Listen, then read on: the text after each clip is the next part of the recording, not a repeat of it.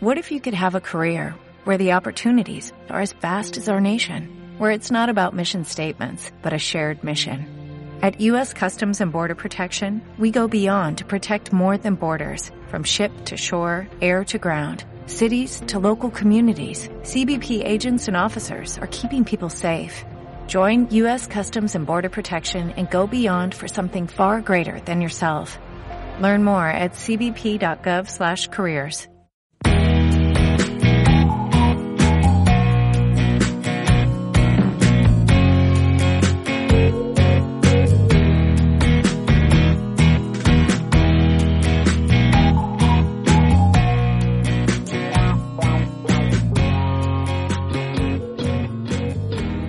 ¿qué tal? Muy buenas a todos. Bienvenidos a un nuevo episodio de Lo del Comer, el podcast de Safety Food. Hoy estamos con una nueva entrevista. La verdad que vamos a entrevistar a una persona que tenía mucha ganas de hablar con ella. Me hace mucha ilusión porque nos seguimos desde hace bastante tiempo en redes sociales y es la primera vez que charlo con ella, no en persona, por estas circunstancias de la vida y que, bueno, también vivimos cada uno en una punta del planeta, bueno, de la península, del planeta, ¿no?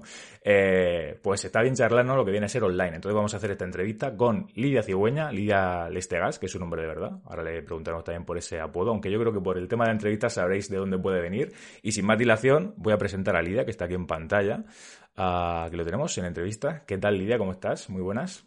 Hola, muy bien. Encantada también de estar aquí. Qué bien, genial, pues me alegro que estés por aquí.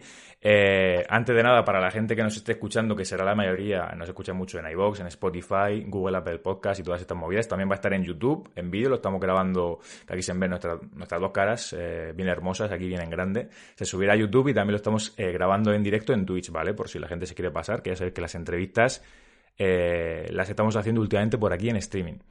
Bueno, Lidia, pues por ir yendo al grano, porque yo soy de enrollarme mucho, yo aquí te pasé unas pequeñas preguntitas, así alguna cosa ligera para que la gente te conozca un poco y demás, porque bueno, eh, casi todo el público que nos escucha yo creo que pues está muy metido en el tema dietética, nutrición y tal, pero tú eres, eh, vienes de una rama sanitaria que es la enfermería, ¿no? Cuéntanos un poco sobre ti, eh, quién es Lidia Cigüeña, cuánto tiempo llevas en redes sociales, qué te motiva para divulgar esas cosillas, así una presentación que te apetezca a ti contar.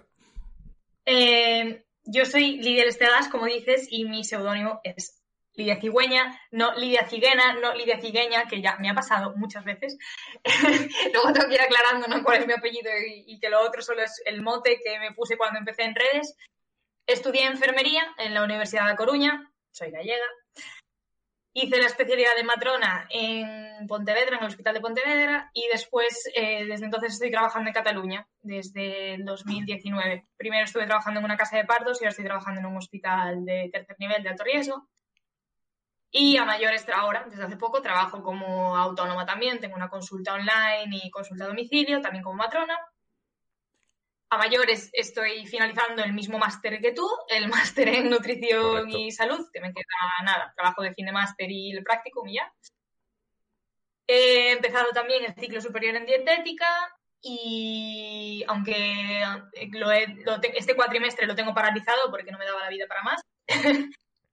y empecé en redes en noviembre de 2017 cuando estaba haciendo la residencia porque me animó mucho una matrona de las que estaba en el hospital y empezó así como que no quiere la cosa y al final pues fue cogiendo ritmillo, la verdad.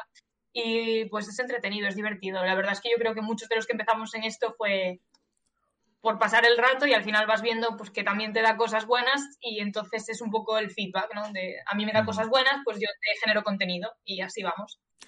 Pues sí, se nota bastante que te mola. Yo, bueno, ya sabes que también estoy muy activo por redes y demás. Eh, se nota mucho y aparte tu contenido, pues yo no es algo que especialmente consuma o que vean otra gente, porque ya te digo, al final te rodean mucho de gente del sector de la nutrición, nutri, dietistas, que bueno, tú como has comentado también yeah. estás con el ciclo, eh, bueno, con el técnico y demás, o sea que en breve ya vas a ser prácticamente del gremio también.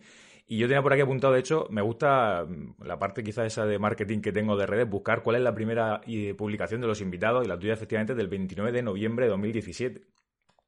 O sea, 2017, que hace ya algún tiempo, yo empecé más o menos en 2016. Lo que me parece curioso, tú, por ejemplo, Twitter no lo has tocado nunca, o sí, para divulgación no, no. directamente Instagram, me, ¿verdad? No, no, para divulgación no, lo intenté, pero era como too much. Y de hecho, tengo el Facebook y sin embargo prácticamente no lo utilizo. Tengo el blog y prácticamente no lo utilizo. Al final yo, no, la verdad, no tengo tiempo. Para, para abrir demasiado el campo. Entonces, bueno, a ver, sí que es cierto que ahora, que sí que estoy de autónoma, a mayores y que realmente le puedo sacar cierto rendimiento, pues quizás le intento invertir un poco más de tiempo a las redes, pero hasta ahora era algo, y sigue siéndolo en gran medida, para divertirme y pasármelo bien. Entonces, si tengo que estar en Twitter, en Facebook, en el blog, no me da la vida. Instagram era lo que más, la red que más se adaptaba al contenido que a mí me gustaba crear, la que mejor me funcionaba, y por eso fui, tirando por Instagram. En Twitter era muy activa eh, como individuo, o sea, como líder este gas. Consumidora particular. No, no, y creadora, pero de, otras movidas. O sea, yo he sido bastante activa en redes desde siempre, lo que, mucho más antes que ahora, de, en mi plano personal. O sea, de meterme a discusiones y movidas. ¿Sabes? lo que hace la gente en Twitter. Claro, de, Twitter es para eso, claro. claro. Entonces, eso sí, pero como que me cansé, ya, hace, ya antes de abrir, yo creo que lo de cigüeña, me cansé un poco de todo el tema no sé, de la chumedad de las redes. Y, Twitter yo creo que es la red donde más mala hostia hay. Entonces me, me la quité. A mí, a mí me da mucha pena, me da mucha pena porque yo empecé en Twitter, o sea, es donde más actividad tengo, donde también más repercusión y demás. Eh, pero es que es lo que tú dices, cuando vas a Instagram es como un remanso de paz, eh, fantasía y no tiene nada que ver. Sé que como y yo... yo estoy más, ¿sabes? Mi salud mental va mejor así. No, sí, sí, sí. No, Va, va, por rachas. Yo, yo, al contrario, yo estoy en muchas redes a la vez y cada una pues mola porque tiene su particularidad, pero es verdad que Instagram eh, aparte para lo que tú comentabas de autónoma, que tengo aquí también una parte de preguntarte del trabajo y eso, puede ser lo más interesante. Entonces, después de tantos años así, Lidia, ¿cuáles son ahora mismo tus motivaciones para divulgar? Porque el otro día, te, bueno, el otro día, tú siempre estás ahí con tu, ahora con tus bailes, con tu movida, que me metiste en un fregado, eh, me etiquetaste en una movida de bailar de no sé qué, y yo como no le digo que no a nada, pues para adelante. Bailé sentado, eso sí, pero bueno, eh, tira mucho del humor, ¿no? Que ahí yo creo que nos parecemos un poco en el humor, el cachondeo y aparte lo haces para divulgar ahí tus movidas. ¿Te motiva eso, lo que es la, parte del humor, de pasártelo bien, imagino, ¿no? Lo que más. Sí, es que la verdad es que no lo pienso demasiado. O sea, realmente ahora desde hace un tiempo para acá intento, intento, y digo intento porque soy un poco desastre, tener un poco más de imagen medianamente corporativa. O sea, de hacer un poco más de, branding, que ahora está muy de moda esto, ¿sabes? Pero es que soy, soy malísima, o sea, soy malísima. Es más, a una de las mujeres a las que les le hago el acompañamiento en el embarazo, que le doy la preparación al parto, he hecho un intercambio. O sea, en vez de pagarme, me hace, me va a hacer la parte de, de, marketing. Ah, porque es que yo soy un desastre. O sea, a mí me, me cuesta horrores mi cabeza fluye, ¿sabes? Entonces, un día una letra me parece preciosa, al día siguiente me parece otra y es en plan, ¿y por qué tengo que coger lo mismo que tenía la semana pasada? Pues no me apetece. Pero claro, si no, pues al final queda todo así como... Uh. Y con las publicaciones, pues igual, no sé, hoy me levanté danzarina y me apetece bailar, pues me marco un baile y te hago algo de divulgación por el medio. Y otro día me levanto así poética y te escribo algo poético y otro día me apetece subir una foto de mi desayuno y la subo. Tampoco es que me coma demasiado el tarro, la verdad. Por eso tampoco tengo un crecimiento exponencial, que conste. O sea, creo que realmente juega en mi contra, pero es que no me sale ser de otra manera, la verdad. Sí, no, priorizas el pasártelo bien antes que los números o que, o que los seguidores y tal, que bueno, al final yo creo que cuando a alguien le mola ¿no? divulgar en redes o estar en redes se nota cuando lo hace para ganar, que luego al final ganar seguidores o fama o repercusión es algo indirecto, pero cuando te lo pasas bien se nota, si no, no se nota. Tú ahí, por ejemplo, ¿tú te consideras divulgadora como tal? O sea, ¿te gusta decir yo soy divulgadora en eh, tal? Hombre, yo sí que digo que tengo yo digo que tengo un blog de divulgación. Por ejemplo, cuando necesito sacar una foto a un bebé mamando, yo qué sé, ¿sabes? Porque claro, al final necesito de algún sitio sacarlo el contenido. Lo explico, ¿no? Hola, me llamo Lidia, soy matrona y tengo un canal en el que hago divulgación sobre salud sexual femenina y tal. Es la forma en la que tengo de presentarme, digamos, eso sí. Pero también subo cosas de mi día a día. No sé, ahí atrás estuve pachucha y también sí que era divulgación, pero al final estoy contando un poco parte de mi vida, ¿no? Tampoco es que sea no, no cuento toda mi vida, pero tampoco soy hiper recelosa ni hago un canal que sea exclusivamente sobre salud sexual y femenina como hay otras compañeras. Digamos que es. Yo creo que es bastante. Representa todo lo que es mi parte profesional, pero me representa a mí. No es exclusivamente de divulgación el canal.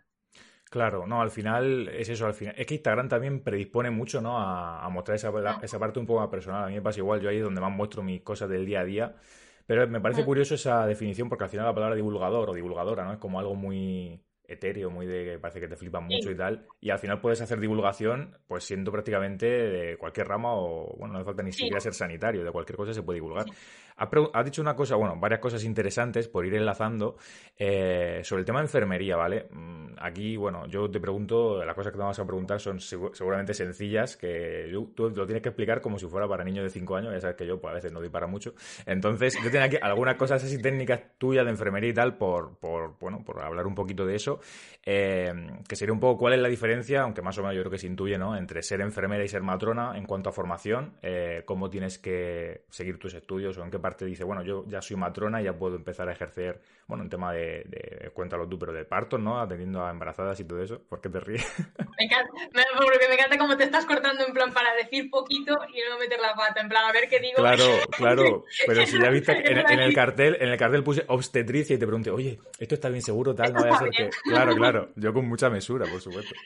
Sí, o sea, es llamativo porque dices tú lo de, lo de que en tu, tu canal, claro, tienes todo Nutris, claro, a mí me pasa lo contrario.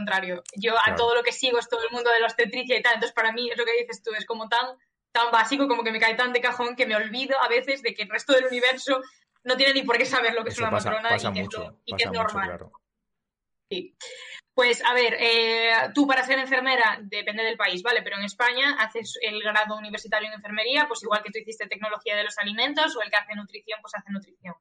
O el que hace medicina, hace medicina. Es un grado de cuatro años. Y luego puedes especializarte en una de las seis especialidades que hay vía residencia, que es, eh, siempre decimos la misma frase, que es como el MIR de los médicos, como el FIR de los farmacéuticos, como el PIR de los psicólogos.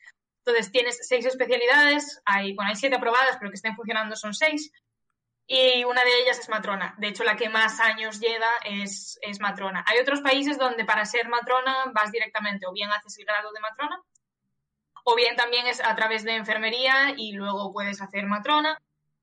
Y, em, y bueno, son, o sea, en España haces el examen EIR, que es como un examen en el que te entra toda la carrera, básicamente y tú sacas pues, un examen de cinco horas, sacas una nota. Qué rico. Y con esta nota hacen una lista de gente y pues imagínate, normalmente en mi año nos presentamos como 16.000 y hay pues 2.000 plazas, de las cuales 300 son para matrona. Pues si a ti te da tiempo a coger una de esas plazas, pues bien, y si no, pues o te haces otra especialidad o te presentas otro año o lo que tú veas. Una vez entras en la especialidad, estás dos años. Eh, la especialidad de matrona funciona un poco distinta a las demás. Entonces, son dos años que estamos tanto trabajando en el hospital a jornada completa como asistiendo a clases. Depende de la comunidad autónoma, concretamente en Galicia es una vez a la semana, eh, nueve horas de clase, eh, las que das todo. Y luego tienes exámenes, trabajo de fin de residencia, que, tiene, es como el trabajo de fin de máster, y, y ya está. Y tienes un sueldo eh, que por lo menos ya no estaba mal, o sea, quiero decir, cobras su sueldo base, son unos 900 o 1000 euros, una cosa así, y tú haces tu turno normal, o sea, haces tus noches, tus días, tus guardias, tus todo, más tus clases, y siempre vas eh, acompañado de alguien. O sea, no siempre, obviamente, al principio vas más acompañado que al final, pero bueno, casi siempre para, para atender un parto, vaya, estás, estás siempre con alguien. Luego, a medida que ya vas rodando, pues tú al final eres un trabajador del hospital, entonces tus funciones como enfermera ya las estás ejerciendo. Yo qué sé, la, parte técnica, ¿no? Pues en el paritorio, ir a coger vías analíticas, las urgencias, todo esto lo vas haciendo tú sola. Pero la parte que tienes que aprender de la especialidad siempre vas acompañada. Y cuando terminas, pues tienes tu título de matrona, y a volar. es como una especie de, para eso, para gente, ya digo, general sector, una especie de prácticas tuteladas, pero bueno, obviamente con una muy, una implicación muy parte, o sea, muy grande de que estás aprendiendo bastante a diario y prácticamente terminas ya, bueno, ya terminas con la especialidad, ¿no? Ya pudiendo ejercer y demás, a margen de plazas y demás. A ver, está muy bien, ¿eh? O sea, el sistema de residencia, la verdad que para mí es el mejor sistema que hay. De hecho, yo considero que todo lo que he aprendido lo he aprendido en la residencia y preparándome el acceso a la residencia. Mm, porque antes en la carrera sí haces prácticas, pero es que no tiene nada que ver. Aquí estás trabajando. Y está, es que es un sistema muy bueno. A mí me gusta mucho. Lo, de hecho, creo que lo quieren implantar también para los maestros, para profesores y tal, y me parece muy buena idea. Porque, chapo, o sea, es muy buen sistema. Claro que es el tipo de cosa, ya te digo, que si no estás a lo mejor dentro o metido en temas sanitarios, ¿no? La comparativa que has dicho tú con los médicos y tal es complicado. A mí, a mí es una cosa que me cuesta porque no tengo esa referencia más allá de lo que se cuenta, pero hasta que no lo vives quizás no, no es tan bueno, no, no es tan fácil entenderlo, ¿no?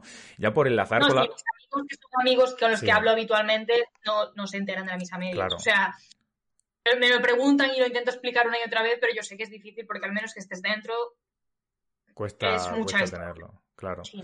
Bueno, me parece interesante porque al final también como somos eh, los tecnólogos, bueno, los nutri se entiende y los dietistas, somos todos sanitarios y también mola no conocer esa parte de, otros compañeros de profesión. Así que enlazando con la parte nutricional, que ya más o menos me defiende un poco más, que no estoy tan perdido, yo te quería preguntar en lo que es la carrera de enfermería, como tal, ¿hay mucha formación sobre nutrición eh, así a nivel general, específica? Ya me está diciendo que, que regular, ¿no? Hay una asignatura, por lo menos en mi facultad había una asignatura. Eh, y ya está. Y luego depende de lo que a ti te dé la gana de estudiar. Yo tengo la única matrícula de honor que tengo en la carrera es en nutrición. Vale. Siempre me ha gustado mucho, pero no, obviamente no es suficiente. Es muy básica y es muy, no sé, lo típico, ¿no? De dar las vitaminas, los macronutrientes Por y ya, encima, ¿no? y ya Sí. está. Nosotros Y en- das en un poco cita- todo por encima y ya está. Claro, en cita los tecnólogos tenemos también algo parecido, tenemos un par de asignaturas, pero muy básico. Luego cuando eh, pues lo aprendes un poquito más te das cuenta de que es muy básico y demás. Eh, me parece- que poner mucho las pilas para aprender y de hecho además sí que se utiliza muchísimo, o sea, las enfermeras en atención comunitaria, en atención primaria, por desgracia al no existir la figura del nutricionista, pues son las que llevan la mayor parte de la carga. La enfermera que está con los endocrinos, que es la que lleva todo el tema de diabetes, más de lo mismo y al final es autoformación, porque es lo que hay. Claro, no sé que si en la carrera no hay formación y aparte, como, como tú dices, y luego tenéis la especialidad y todo, entiendo que en la carrera es tan general que también la nutrición es, es una parte pequeña de un Sí, todo, de muchas cosas que hay que aprender y que obviamente tampoco cabe todo a nivel, a nivel eh, general.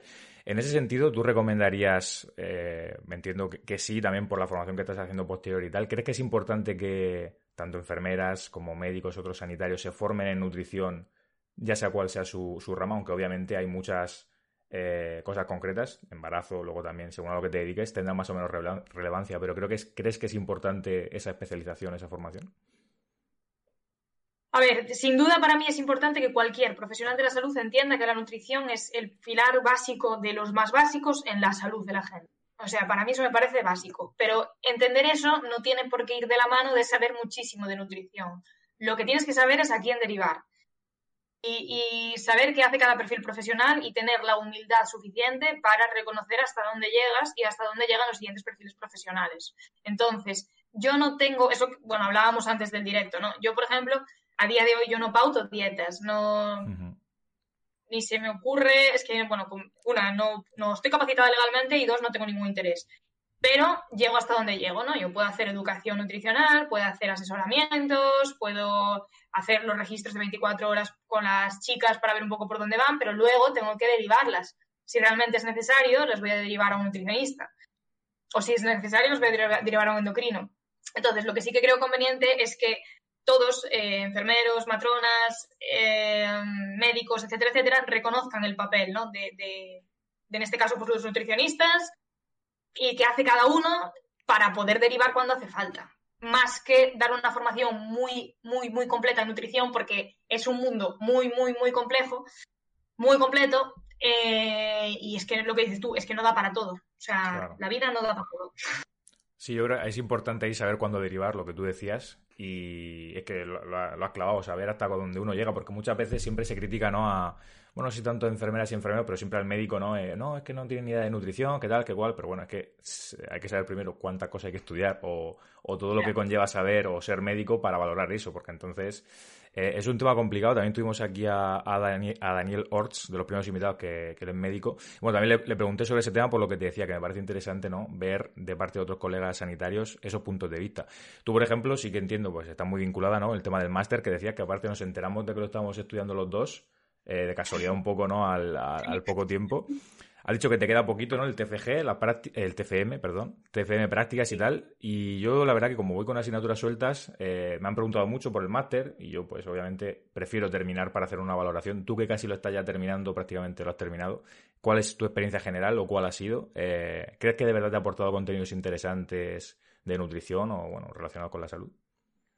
A ver, me parece un máster súper interesante, pero también es cierto que se lo recomiendo a gente que tenga mucha capacidad de, de seguimiento, o sea, de autogestión, porque creo que estamos de acuerdo en que la carga de trabajo es brutal. De, hecho, que me considero una buena estudiante, ¿sabes? Y una tía relativamente organizada con estos temas y este semestre me ha, me ha costado. Es un máster de un año, yo lo he hecho en dos. Es cierto que trabajo jornada completa, pero, pero uff, este semestre que hice cuatro asignaturas, telita.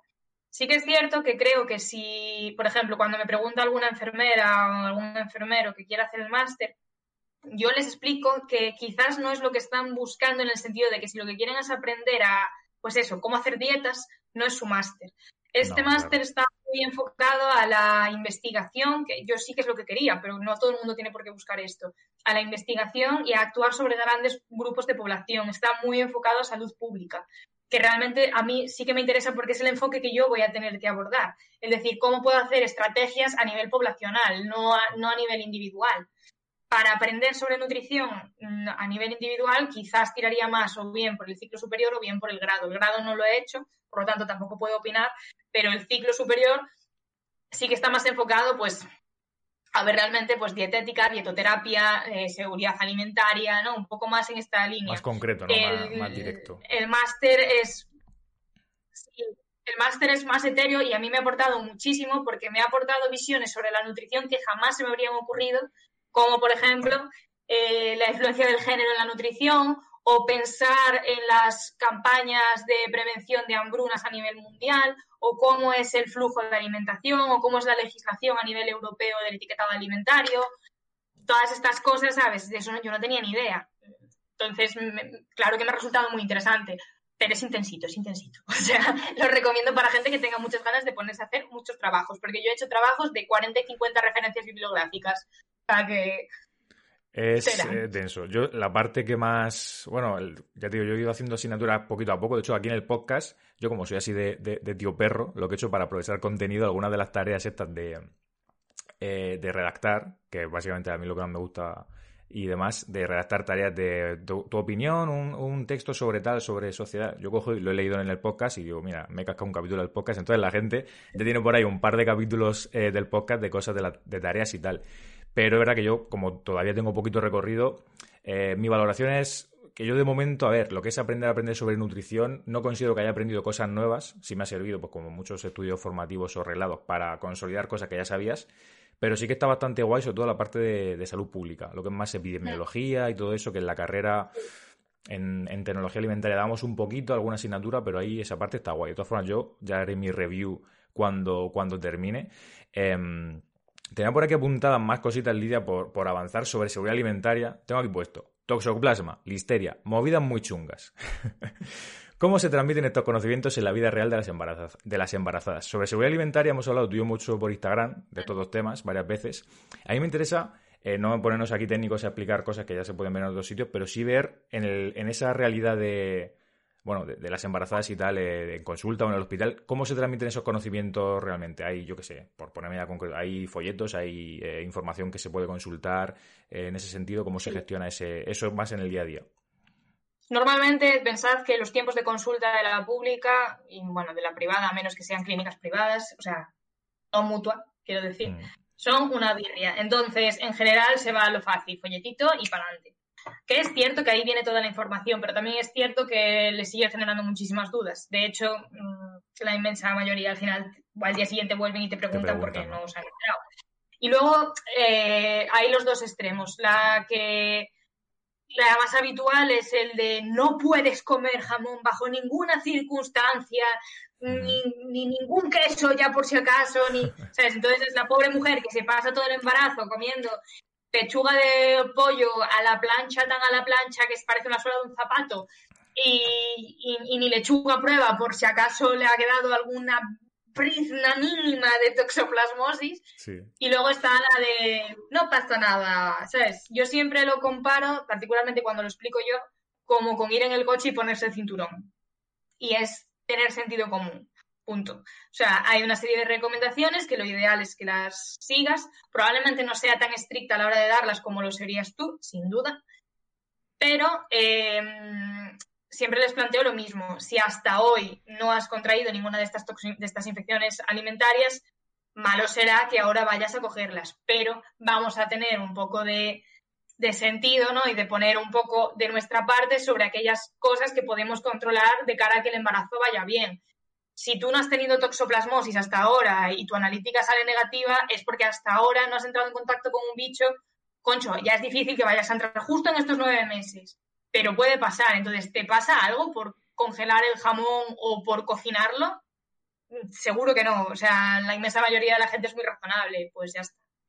Sí, al final eso es lo, que, lo que comentaba muchas veces. Obviamente, a mí cuando me preguntas o cuando pregunta a un especialista en seguridad alimentaria, pues te va a decir lo que luego en la práctica, luego hay que trasladar eso a la práctica, ¿no? Pero pues esa realidad, esos peligros que tienen, ¿no? Que a veces parece que no pasamos de alarmistas o de a nivel microbiológico cómo son las cosas. Luego es verdad que la parte que nos falta, o bueno, yo hablo por mí, la parte que me falta obviamente es la de esa consulta o ese día a día de decirle a alguien, oye, que de verdad esto en tu día a día vas a estar nueve meses o bueno, eh, dependiendo ¿no? de también si incluimos lactancia o allá, pues dependiendo de la parte que sea, es mucho tiempo. Entonces luego eso hay que trasladarlo y ver realmente hasta qué punto esas recomendaciones de, seguridad alimentaria se trasladan al día a día. Esa parte me parece interesante.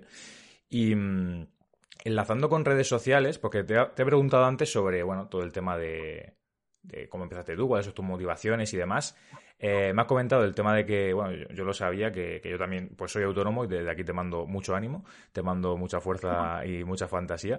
Em, entiendo que, pues eso te ha, abierto un poco la vía, ¿no? A poder gestionar más cómodamente las redes sociales. ¿Tienes algún objetivo a medio y largo plazo vinculado con conseguir más, no, seguidores, pero bueno, gente, yo por ejemplo sí que he visto que ahora más hace más publicaciones de talleres, ¿no? De charlas, de cositas que vas haciendo que están más vinculadas a tu actividad profesional, pues es independiente. ¿Va a ir por ahí un poco la vía? Por ejemplo, ¿tú crees que es posible vivir o ganarse ahí la vida con las redes sociales eh, de forma, no sé, a través también de colaboraciones con marcas? Que no sé si tú harás muchas o si te proponen muchas y todo eso, o ese tema cómo está. A ver, no. Eh, sí, mm, sí que creo que es viable vivir de redes, pero no es lo que yo pretendo hacer. Lo que hago con las redes es que sean mi escaparate, es mi marca personal al final.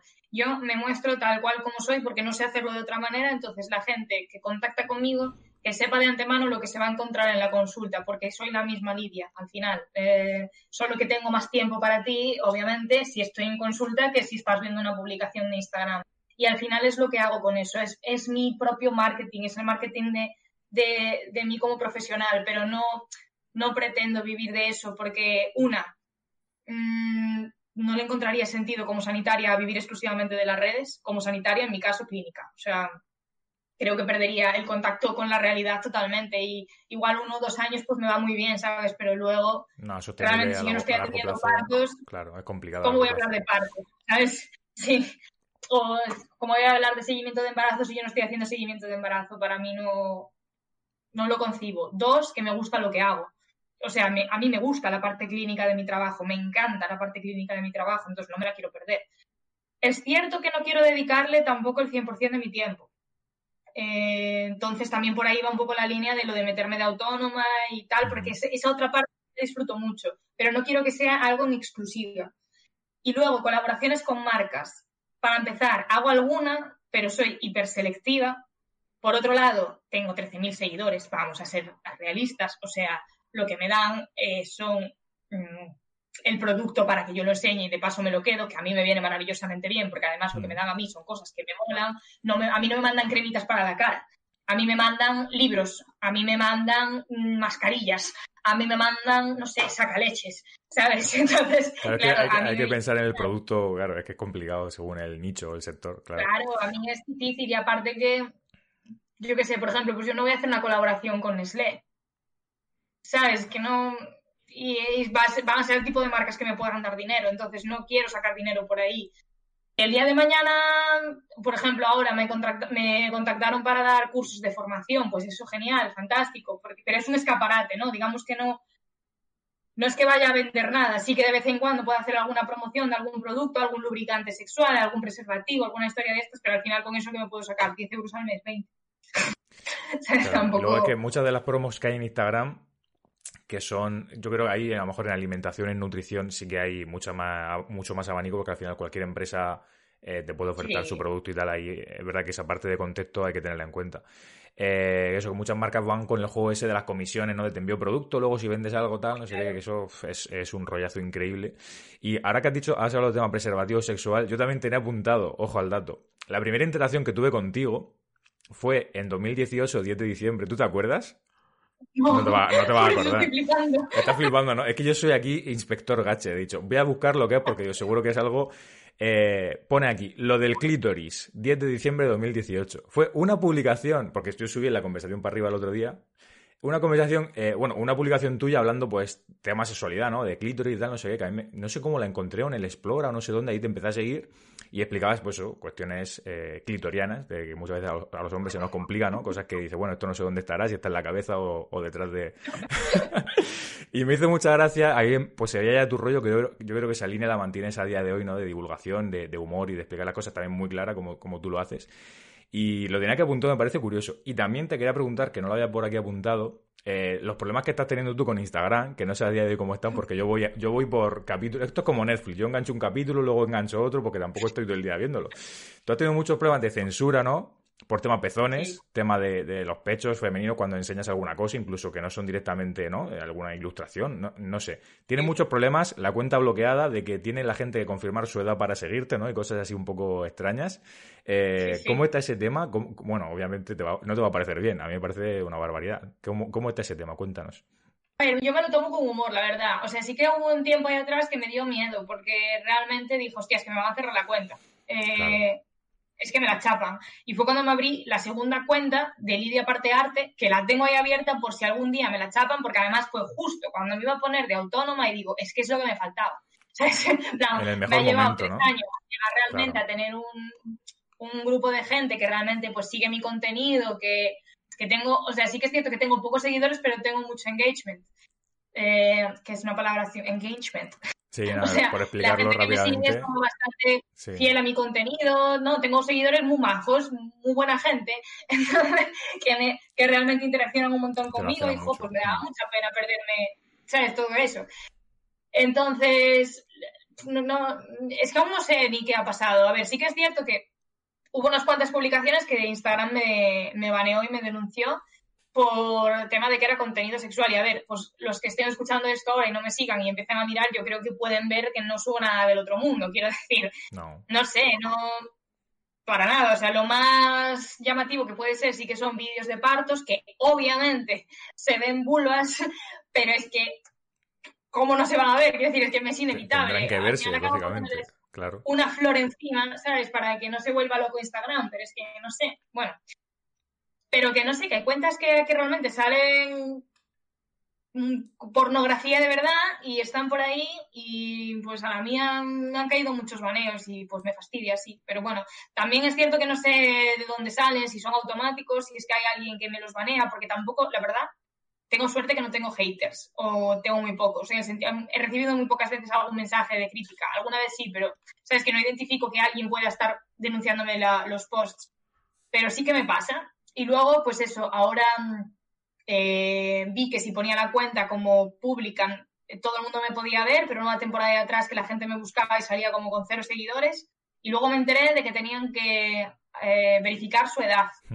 Pero aún no sé por qué pasa con mi cuenta y no pasa con otras. Y lo que sí que he visto esta semana es que Instagram me ha debido de querer más y perdonar cosas porque ahora puedo, tengo herramientas de desarrolladora o algo así y puedo etiquetar a socios comerciales, que hasta ahora salía como que no cumplía los requisitos para hacer. Ah, sí, eso yo. yo lo voy a hacer desde hace tiempo, sí. Entonces eso no depende del número de seguidores y tal. Claro. Eso, eso es, que a mí me sorprendió mucho porque nunca lo había visto en, pues en la, rama de marketing, que de hecho me preguntaste y fue como, es que no tengo ni idea porque nunca me he enfrentado o nunca he tenido un caso así, ¿sabes? Te pregunté, a ti, te pregunté a ti y le pregunté a dos chicas más que se dedican, o sea, que son graduadas en marketing. De hecho, eh, fue hablando con una, con una de ellas, pero de rebote total, que es la chica que lleva las redes de ir hopping, o sea, que es una tía que, sabe lo que hace. Y dice, es que yo no he visto un caso como esto en mi vida. O sea, es que te pasa de todo. Es que una vez publiqué una story que salió volcada en las stories de la vecina rubia. Oh, mamá. Y le salían a unas personas y a otras no. Pero ella no lo había puesto. Entonces yo hice una, una publicación en plan de coña, ¿no? En plan, oye, vecina rubia, que si me vas a compartir algo, nómbrame, que me hace ilusión. Y me escribió cabreada, en plan, oye, que yo no te he robado el contenido. Y, yo le dije, sí, sí, no, y a ver, luego hablándolo me pidió perdón, me dijo, jo, perdona, ¿sabes? Porque pensé que me estabas diciendo que te estaba robando contenido cuando yo no hice nada. Ya, ya, ya. Y le dije, a ver, te entiendo, porque, porque te entiendo, porque te llegará de todo, ¿sabes? Pero que no, jolín, espera. Y le mandé el vídeo que me había mandado una amiga que le salía por el medio de las historias de la vecina rubia algo mío. ¿Sabes? Que no sé, son cosas muy random, muy paranormales, no sé. La verdad que sí, pero es que es una cosa súper loca. Aparte que, bueno, al final yo creo que eso es una muestra de que Instagram no está hecho para la divulgación, porque ahí nos hemos metido todos un poco con calzador eso yo lo he hablado con muchos compañeros a veces y es como, bueno, es que esto está hecho para fotos, para postureo, para eso, para que cada uno use sus fotos. De hecho, a mí me pasa con el tema del engagement mucho, que ahora últimamente, porque me hace gracia subir fotos mías de pequeño y todo eso, y de repente digo, ostras, 200 likes, no sé qué, ciento y pico, y luego subo una cosa de verdad de contenido y no tienen la mitad, o, ¿sabes? Y es como, y, a lo mejor no porque la gente no le termine de gustar, que también puede ser que atractivamente, visualmente no sea tan atractivo, sino que ya de por sí Instagram no muestra a tus seguidores ese contenido, ¿sabes? Es como que no le da la oportunidad de que decida si le gusta o no. Entonces al final se ve en el alcance. Y es como que dices, joder, es como estar remando contra esa red social que no está hecha para lo que tú quieres hacer al final. Entonces... Yo he ido creciendo eh, gracias a que me han ido compartiendo influencers importantes.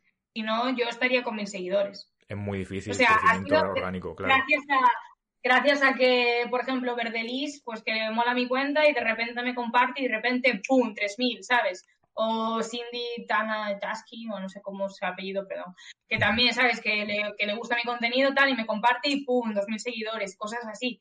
Porque si no, no, no, crecería porque yo no salgo en el buscador. Claro, es que es muy heavy.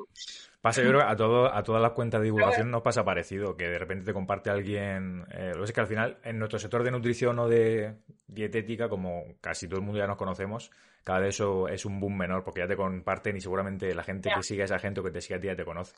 Pero es verdad que eso al final es una, un crecimiento, entre comillas, artificial, que no es lo que busca la red social. Entonces, como tú dices, si no tienes eso, es muy difícil crecer, crecer esa parte.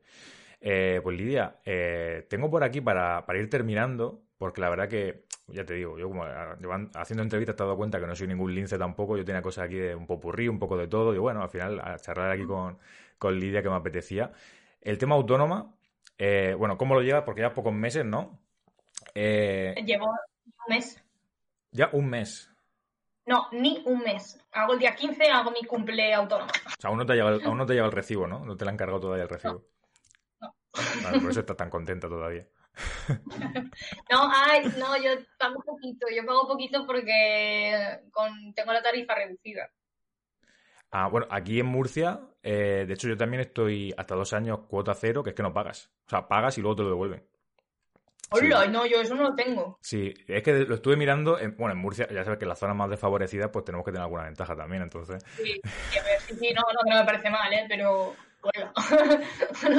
lo, he dicho en plan cachondeo, pero en realidad puede ser que sea por eso. Pero no, eso creo que a nivel autonómico, yo de hecho me estuve, cogí esa ayuda que es la cuota cero, y son los dos primeros años tú pagas la cuota, vas pagando progresivamente hasta llegar al mínimo, pero luego te la devuelven, eh, te devuelven de golpe. Y luego aparte también había varias ayudas, una para material, de dos mil y pico o algo así, que yo ya no la cogí, y luego otra para...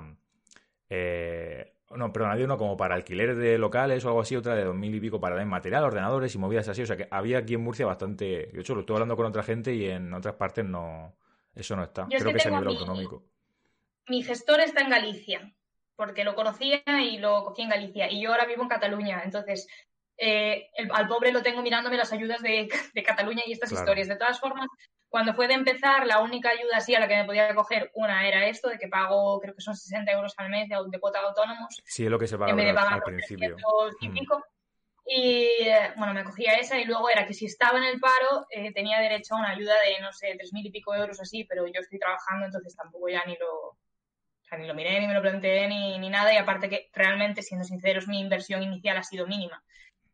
Entonces, ¿qué es mi idea? Probar y ver cómo sale e intentar que no me genere gastos y ya está. Yo al final esto, no sé si algún día va a llegar a ser algo más, ¿no? Yo, pero yo de momento lo que quiero es ir haciendo camino, ir aprendiendo, ir disfrutando, ir viendo otras formas de ejercer mi profesión y ya está. Y con tal de no arruinarme, ya está. O sea, yo no me quería meter ahora mismo en montar un centro, ni... Una que no puedo, porque no, porque no, no, no, da. No hay Exacto, y, y dos, que, que, tampoco me veo ahora mismo en ese momento, o sea, que no ir, ir rodando poco a poco. Cada, cada, fase tiene lo suyo, entonces ahora pues quiero ir con esto despacito, probando, aprendiendo y a ver cómo va.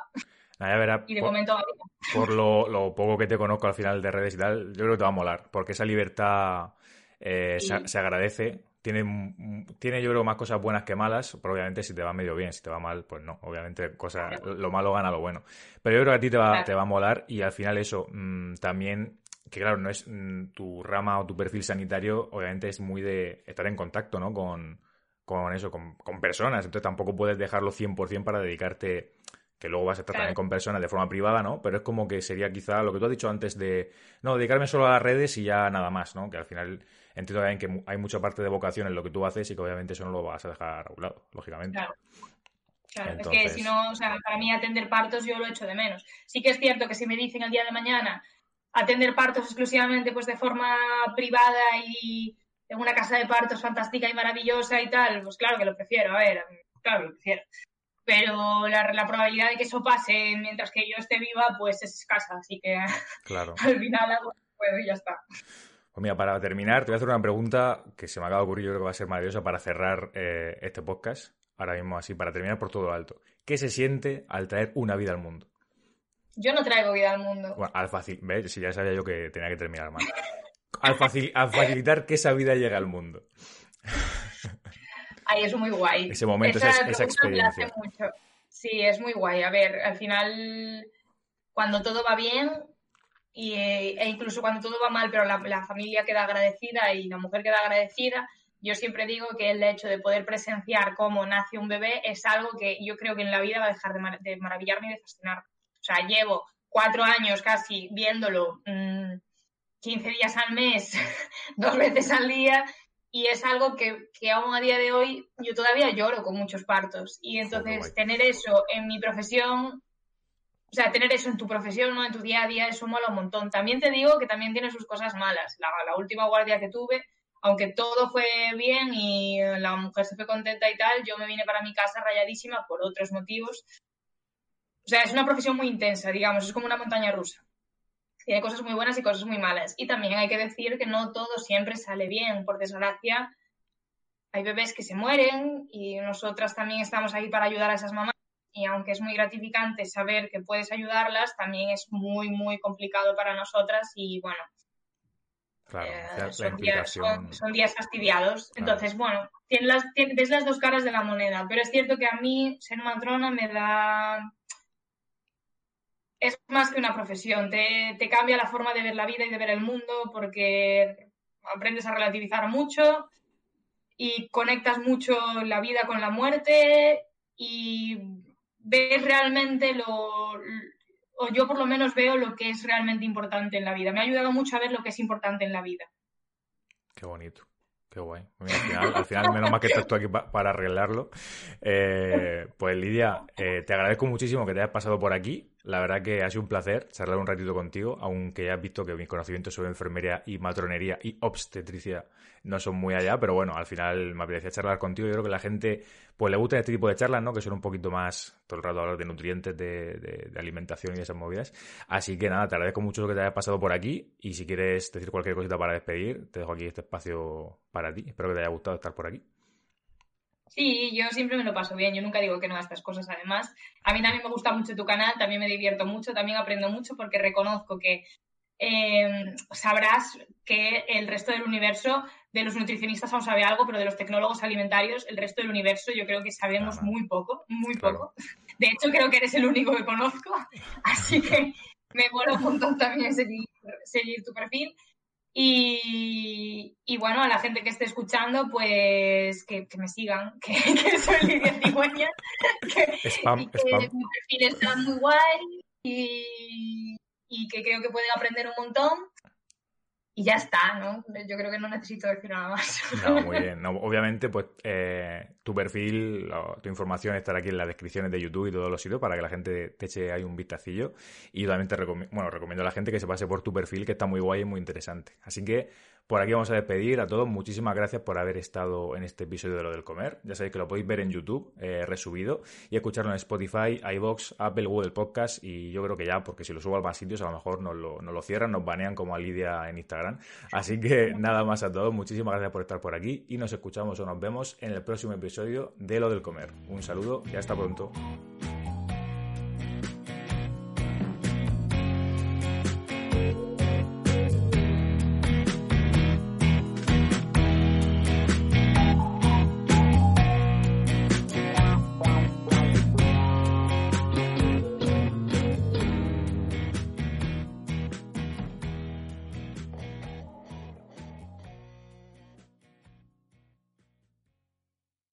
Dale más potencia tu primavera con The Home Depot. Obtén una potencia similar a la de la gasolina para podar, recortar y soplar con el sistema OnePlus de 18 voltios de Ryobi desde solo 89 dólares. Potencia para podar un tercio de un acre con una carga. Potencia para recortar el césped que dura hasta dos horas. Y fuerza de soplado de 110 millas por hora. Todo con una batería intercambiable. Llévate el sistema inalámbrico OnePlus de 18 voltios de Ryobi. Solo en The Home Depot. Haces más. Logras más.